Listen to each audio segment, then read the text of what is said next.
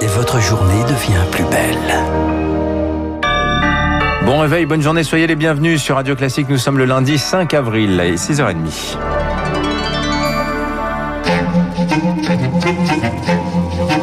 6h30, 7h30, la matinale de Radio Classique avec Dimitri Pavlenko. Et à la une ce matin, alors que la campagne de vaccination accélère, un vent de défiance, Marc Bourreau continue de souffler sur AstraZeneca. Oui, l'inquiétude monte d'un cran après des cas rares de thrombose. Le vaccin est désormais boudé dans les centres de vaccination. Un peu plus d'un millier de doses sont restées dans les frigos dans le Nord-Pas-de-Calais. Faute de volontaires, résultat, trois centres ont été contraints de fermer leurs portes plus tôt que prévu. Un immense gâchis pour Philippe Amouyel, professeur de santé Quand on regarde les bénéfices de cette vaccination au Royaume-Uni, il a fait un des plus grands nombres de vaccinations par le vaccin AstraZeneca, on voit que la balance bénéfice-risque est clairement en faveur du bénéfice de la vaccination. Rappelez-vous, au début, il n'était pas conseillé chez les plus de 65 ans et maintenant, il n'est plus conseillé chez les moins de 65 ans. Ça pose énormément de problèmes et il va falloir gérer rapidement euh, ceux qui ont reçu une première dose pour savoir comment ils vont recevoir une deuxième dose. Le propos recueilli par Rémi Pfister, un parfum de fronde alors que la France compte appuyer plus que jamais sur l'accélérateur. Des premières doses du vaccin Pfizer BioNTech sortiront dès mercredi d'une usine de production dans l'Eure-et-Loire.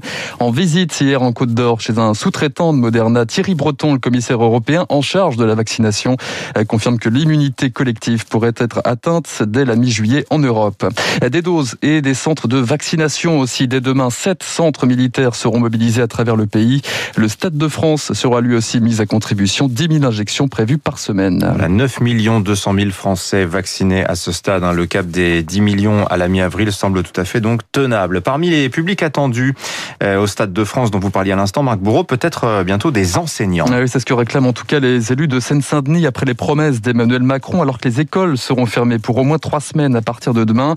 Le président du département, Stéphane Troussel, en appelle à Matignon dans une lettre ouverte. Il demande sans plus attendre un élargissement des piqûres pour le personnel scolaire. Si le gouvernement a ouvert les grands centres de vaccination, j'imagine qu'il a prévu euh, qu'il y ait euh, des doses supplémentaires euh, tout au long du mois d'avril. Voilà pourquoi il nous semble nécessaire de commencer sans tarder cette vaccination et puis, il y a une situation spécifique à un département comme le nôtre. Le taux d'incidence y est aux alentours de 800. Il nous semble nécessaire de commencer cette vaccination pour que nous soyons prêts, dès le 26 avril, à avoir des personnels qui pourront accueillir les enfants et les adolescents en toute sérénité. Stéphane Troussel avec Victoire Fort. Pendant ce temps, les hôpitaux sont un peu plus dans le rouge. 5341 patients en soins critiques, 185 décès supplémentaires en 24 heures. Dans ce contexte, les restrictions de circulation entrent dans le vif du sujet ce soir. Oui, après la période de tolérance pendant le week-end de Pâques, les choses sérieuses commencent pour vos déplacements. Pas plus de 10 km de chez vous. Au-delà, une attestation sera nécessaire. Remise sous cloche jusqu'à la fin du mois, 4 semaines et pas plus pour l'instant, assurait hier le porte-parole du gouvernement, Gabriel Attal. Elles ont été annoncées pour 4 semaines avec l'objectif qu'elles fonctionnent. On commence à voir des signaux qui peuvent rendre optimistes sur les mesures qui avaient été mises en place dans les 16 premiers départements, un début peut-être de stabilisation de l'épidémie. Donc tout ça encourage à continuer nos efforts, à maintenir nos efforts pour que dans quatre semaines, effectivement, ces mesures soient levées. Maintenant, moi, je suis porte-parole du gouvernement. Je sais bien qu'il ne faut jamais rien exclure par principe pour l'avenir, par principe. Gabriel Attal hier soir sur LCI qui laisse entendre par ailleurs qu'Emmanuel Macron pourrait s'exprimer d'ici la fin du mois. Des ministres ont-ils participé à des repas clandestins en plein Paris? C'était de l'humour, fait savoir via son avocat le propriétaire des lieux, identifié dans le reportage de M6 diffusé vendredi soir. On y voyait des images de dîners de luxe organisés au mépris des gestes barrières. Une enquête est ouverte.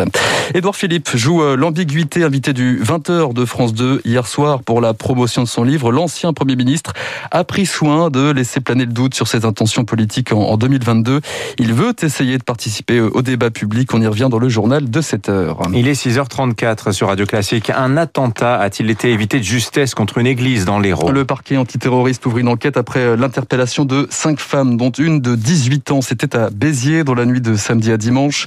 Bonjour Charles Bonner. Bonjour Marc. Un important dispositif a été retrouvé au domicile des suspects. Oui, et notamment des produits chimiques pouvant servir à la confection d'explosifs, ainsi que des bouteilles scotchées entre elles avec des billes, de quoi construire des bombes artisanales. Dans cet appartement du quartier de la Devèze à Béziers, de la documentation sur l'État islamique et un sabre. Sabre. Cinq interpellés, mais c'est une personne qui est particulièrement visée. Une femme de 18 ans qui a publié sur Internet des messages menaçants ce vendredi. Elle prévoyait d'attaquer des églises à Montpellier à l'occasion des fêtes de Pâques. Aucune date, aucun lieu très précis clairement établi. Les autres femmes sont sa mère et sa sœur et ses sœurs dont l'une est mineure. Les quatre majeures conduites dans les locaux de la DGSI en région parisienne. La garde à vue peut durer jusqu'à quatre jours à l'issue desquels le parquet national antiterroriste pourra ou non ouvrir une, une information judiciaire. Merci Charles Bonner. Quatre personnes toujours recherchées par la police 24 heures après le cambriolage musclé au domicile du couple Tapi. L'homme d'affaires et son épouse frappés, ligotés dans leur résidence secondaire.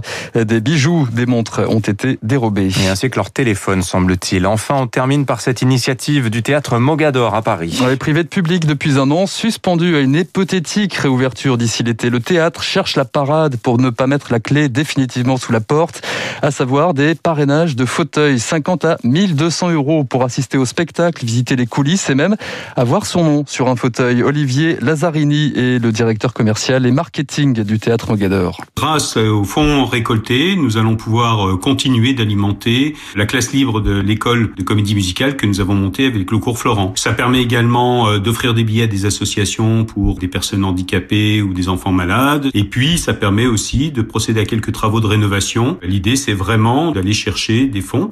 C'est aussi garder le lien avec euh, nos spectateurs. On a vite fait de sortir des radars. Ça leur permet vraiment de nous manifester leur amour de notre salle. Un propos recueilli par Émilie Vallès. Enfin, Dimitri, le football et Marseille reprend du terrain en Ligue 1 de football à un point désormais de la cinquième place. Après son succès 2-0 contre Dijon hier soir, Lille, Paris et Monaco restent en tête du classement. Merci Marc Bourreau. Vous revenez tout à l'heure à 7h30. Pour l'heure 6h36, le kiosque éco.